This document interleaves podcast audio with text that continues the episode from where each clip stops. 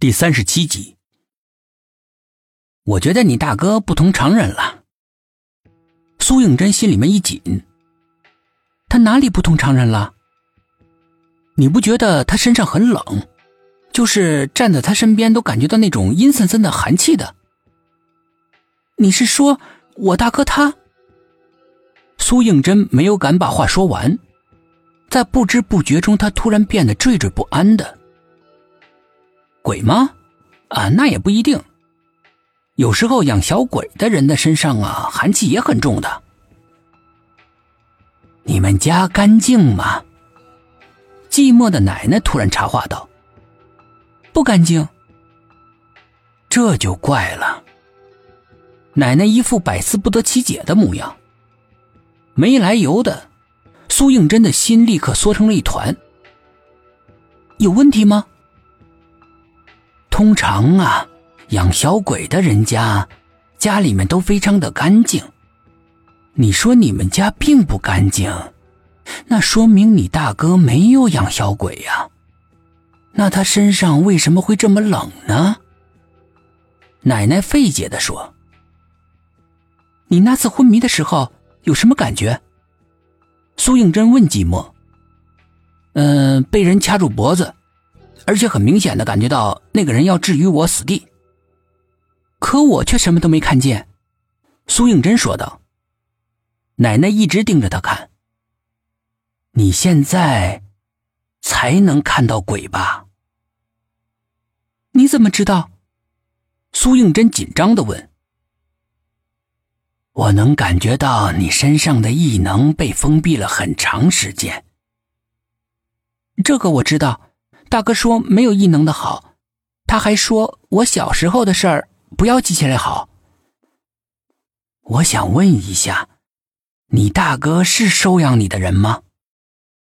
苏应真感到很惊讶。不，他是我亲大哥。寂寞和奶奶交换了一个怀疑的眼神。苏应真的心开始砰砰乱跳。你没有大哥的。奶奶很认真的对他说：“苏应真只觉得大脑一片空白，半天才摇晃着说：‘我不相信，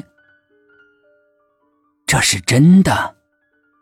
我们小时候啊是邻居，你一直和你奶奶相依为命。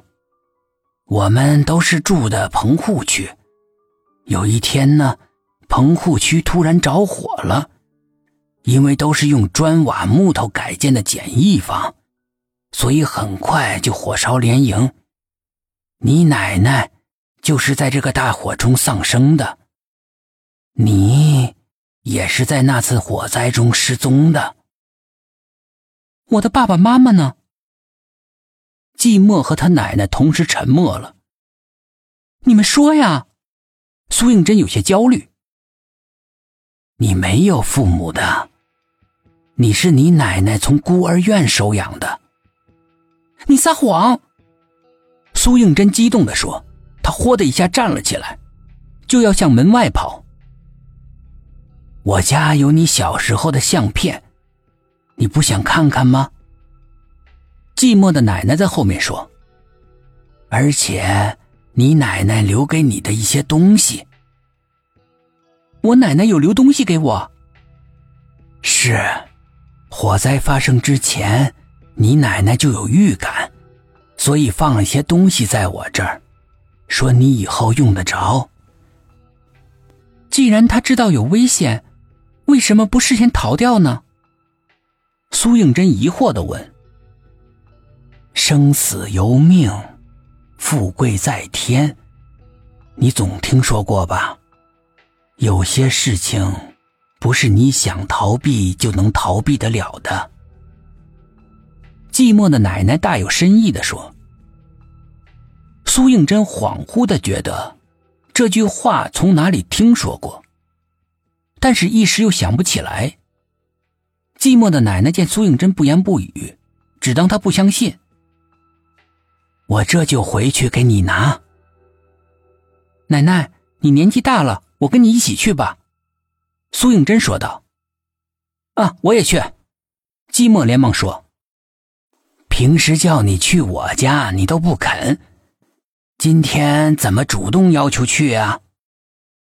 寂寞的奶奶奇怪的说。